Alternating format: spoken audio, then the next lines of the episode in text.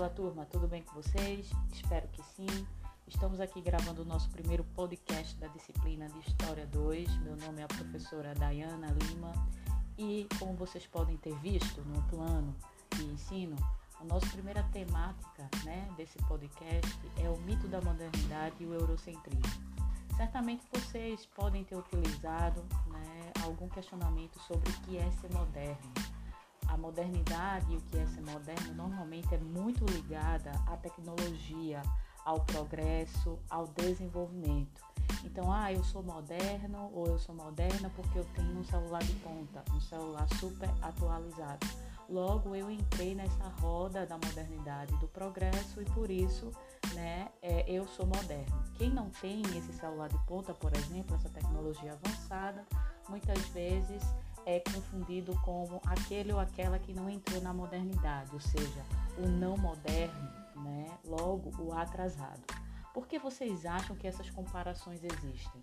Bem, vamos aprender na disciplina de História 2 que elas não são por acaso. A expressão modernidade ou ser moderno ou idade moderna dá a ideia de algo renovador, progressista, para frente, né? algo avançado. Então, para o historiador francês Jean Cherniot, essa expressão tempos modernos está ligada à tentativa da burguesia de se colocar no campo das ideias e dos valores, como impulsionadora da história. Essa classe social, de fato, está envolvida nas principais transformações do período que nós iremos estudar na nossa disciplina, né? Desde a constituição dos Estados Nacionais modernos com o estabelecimento do antigo regime, até a sua derrubada ou a transformação das monarquias absolutistas em monarquias constitucionais.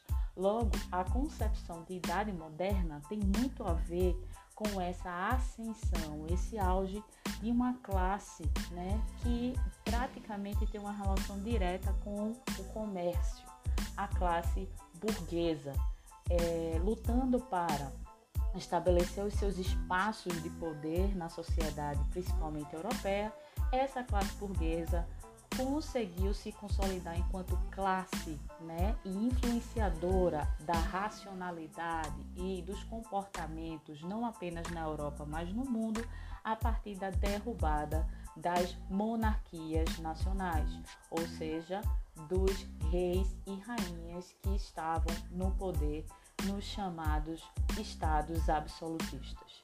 Pois bem, continuando com a nossa reflexão, para o filósofo Henrique do Céu, a Europa, até 1492, pode ser interpretada como mera periferia do mundo muçulmano, ou seja, o continente europeu não tinha ainda se consolidado como continente desbravador, né, ou das chamadas conquistas dos novos mundos, que se consolida a partir né, dos, entre aspas, descobrimentos e colonizações das Américas e África.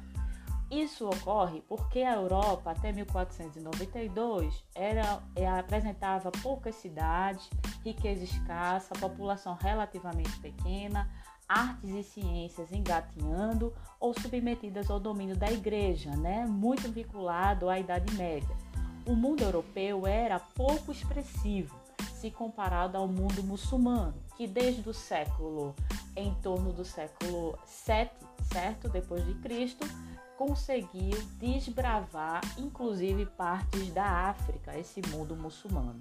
O Império Árabe dominava as principais rotas de comércio do Velho Mundo, o mar Mediterrâneo e os conhecimentos náuticos, ou seja, de navegação, tinha cultura e ciência relativamente mais exuberantes e fortes que os europeus, com ricas cidades e uma extensão geopolítica que envolvia parte da África, Ásia e Europa, mais precisamente na chamada Península Ibérica e leste europeu. Com as viagens dos descobrimentos, entre aspas, que levaram a conquistas de povos e territórios até então desconhecidos, e ao estabelecimento de rotas comerciais em vários pontos do planeta, o continente europeu deixa sua condição de periferia do mundo muçulmano e passa a ocupar um lugar cada vez mais central no cenário mundial. Então, a Espanha e Portugal, que eu acredito que vocês já sabem, se firmaram principalmente no século XV como as primeiras sociedades da Europa a ter a experiência de descobrir outros povos, os nativos, cujas culturas eram absolutamente desconhecidas para os europeus, ou seja, o chamado Novo Mundo. E com esses, essas conquistas né, colonizadoras feitas para pela Europa, foi se criado um discurso, uma invenção da modernidade de se levar a civilização para os povos, entre aspas, segundo os padrões europeus, selvagens e bárbaros, logo justificando uma dominação, um controle e a invasão das terras desses nativos existentes antes dos colonizadores. A expansão do poder europeu e a influência representam uma característica importante da modernidade. De periferia do mundo muçulmano, a Europa passa a ser um construtor de periferias e a América Latina é a sua primeira grande experiência de dominação sobre povos e terras desconhecidos até então. Então, com a invenção da modernidade, né, a Europa ela passa-se a ser um continente que se localiza né, no centro do mundo. Portanto, começa-se a surgir aí algumas percepções, meus queridos e queridas, do chamado eurocentrismo. A Europa, ao desbravar novos continentes, ela passa a se colocar como modelo de sociedade, um modelo de civilização e um modelo de domínio sobre outros povos que são considerados para os europeus a periferia do planeta Terra. Quais eram essas periferias? As Américas, né? E nós temos na época do, das colonizações América Espanhola e América Portuguesa, e nós temos também a África, né? Logo, a Europa de periferia do mundo muçulmano passa a ser, o centro do mundo, né? Nessa visão moderna de ser europeu e de pensar os outros povos colonizados e dominados. Por exemplo, em 1992, se formos pensar na ordem cronológica, ou seja, temporal da história, é, houve a época do aniversário dos 500 anos da chegada de Cristóvão Colombo à América. Nesses 500 anos, certo, houve intensos e acalorados debates entre europeus e americanos, ou seja, povos né, que foram completamente colonizados pelos europeus diante dessa modernidade em que a Europa se colocava como centro do mundo. Os poderes constitutivos e as classes dominantes na Espanha, por exemplo, propunham uma grande comemoração do que para eles foi um encontro entre dois mundos, o que possibilitou o surgimento das nações da América. Entretanto, e é muito importante a gente refletir sobre os povos da América colonizados, partes das populações latino-americanas, principalmente os indígenas e os negros, protestaram nesse aniversário dos 500 anos da chegada de Cristóvão Colombo e defenderam a necessidade de reflexão sobre o significado desse marco histórico.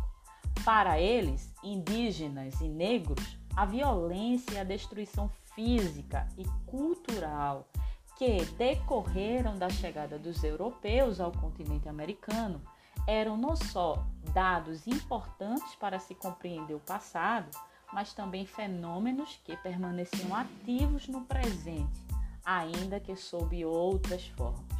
No Brasil, por exemplo, em 2000, no aniversário dos 500 anos da chegada de Cabral ao nosso território, a situação não foi diferente e os manifestantes foram violentamente reprimidos. Que manifestantes?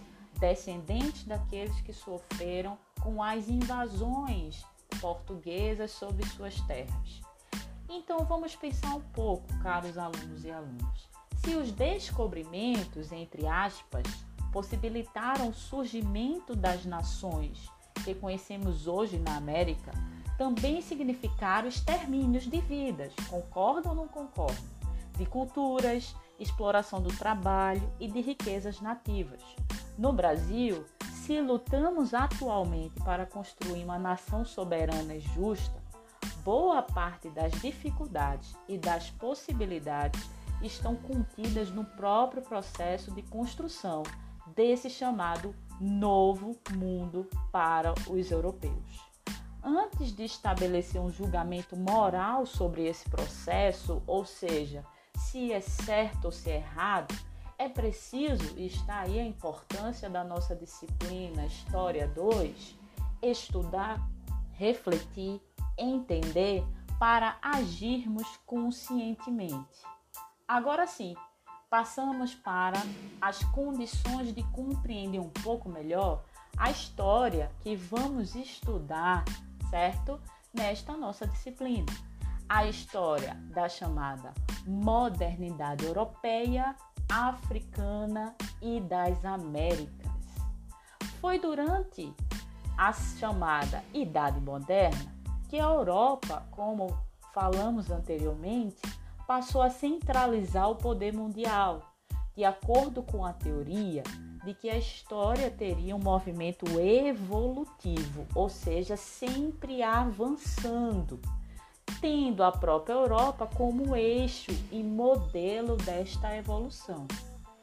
Um filósofo bastante conhecido alemão chamado George Hegel foi um dos muitos formuladores dessa tese de que a Europa era um modelo de evolução e era o centro do mundo.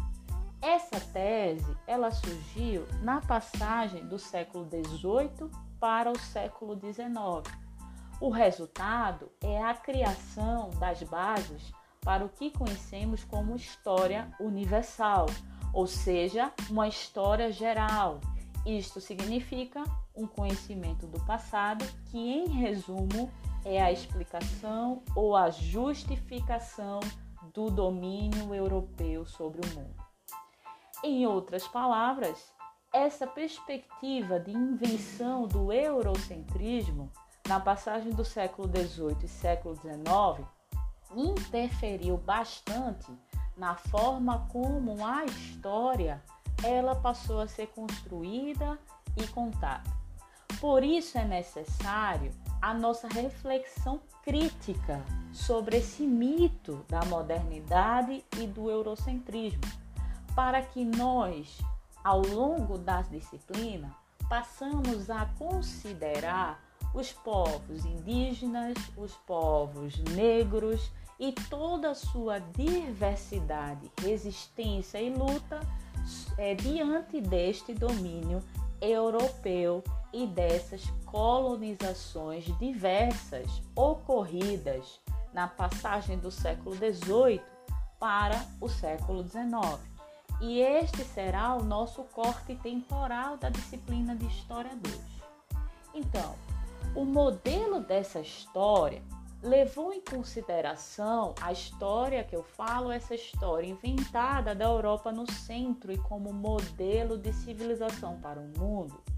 Esse modelo levou em consideração uma periodização fixa, chamada Idade Antiga, Idade Média, Idade Moderna e Contemporânea, considerando as características europeias como a escrita verdadeira da história. Então essa periodização, né, passou-se a ser considerada como uma verdade única e que explicaria, a partir do ponto de vista europeu, todas as outras sociedades dominadas pela Europa, aquelas localizadas nos continentes asiático, africano e americano. A ideia construída pelos europeus comprometidos com a dominação de outros povos, de que seriam o ápice ou centro da história e da humanidade, está ligada àquelas histórias de desenvolvimento, de progresso e, mais recentemente, de ingresso da Europa como modelo do primeiro mundo ou mundo desenvolvido. Estabelece-se a concepção, ou seja, a ideia de que um povo, para atingir né, os seus objetivos maiores e de avanço, deve desenvolver-se ou civilizar-se, isto é, deve imitar o modelo dos colonizadores europeus. Essa visão passa para os nativos né, das Américas e das, da África e da Ásia a ideia de que se esses nativos ou esses povos não acompanham o ritmo de desenvolvimento e civilização europeia, logo esses povos eles são incivilizados, ou seja, eles são selvagens e bárbaros. Toda essa perspectiva entre civilização e barbárie toma a história de domínio dos europeus sobre outros povos. Por exemplo, as guerras mundiais do século XX serviram de contraposição à ideia do que é progresso e do que é atraso, certo? De certa forma, essas ideias elas permanecem até hoje, mas estamos e vamos quebrar, claro, essa ideia eurocêntrica de história na nossa disciplina, certo? como uma síntese, ou seja, um modelo acabado de compreender o mundo e as histórias dos outros povos. Então, reforçando a importância e a amplitude do debate sobre essa questão eurocêntrica e de divisão do mundo entre atraso e progresso, civilização e barbárie, trago para vocês o que um historiador muito famoso e muito legal, chamado Ciro Flamarion Cardoso, fala com relação aos evolucionismos na atualidade, ou seja, a esse progresso e a esse avanço dentro da lógica europeia. O historiador Ciro fala o seguinte: neste início do século XXI, tanto quanto antes, continua sendo possível afirmar tranquilamente coisas como estas. A sociedade baseada na agricultura não pode surgir pela primeira vez no mundo ou surgir independentemente antes da sociedade de caçadores e coletores. A sociedade urbana, ao surgir pela primeira vez no mundo ou ao surgir independentemente, não podia preceder, ou seja, vir antes do conhecimento da agricultura. A sociedade industrial, ao aparecer historicamente pela primeira vez neste planeta, não pôde fazê-lo antes de existirem agricultura e cidades. Logo, há uma perspectiva, certo, para o Ciro Flamarion Cardoso, de que, ainda assim, no século 21 há a visão de que nós passamos por etapas da história, dos caçadores-coletores para a agricultura e as primeiras cidades, das primeiras cidades para uma sociedade industrial.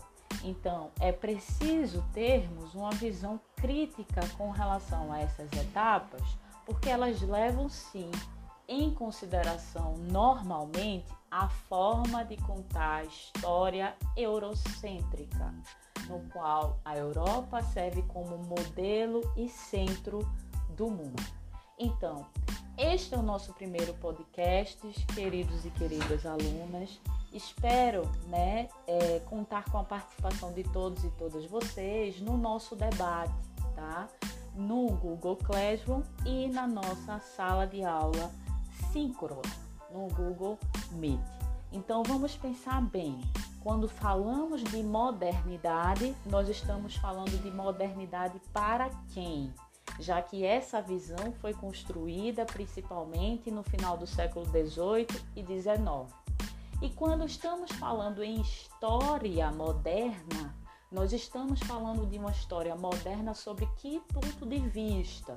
É uma história moderna sob o ponto de vista europeu, que coloca o mundo em duas posições, civilização e barbárie, avanços e recuos, né? Ou nós estamos falando do ponto de vista dos povos indígenas e negros que resistiram, lutaram e ainda resistem e lutam bravamente com relação a essa visão eurocêntrica de mundo que também se coloca no século 21.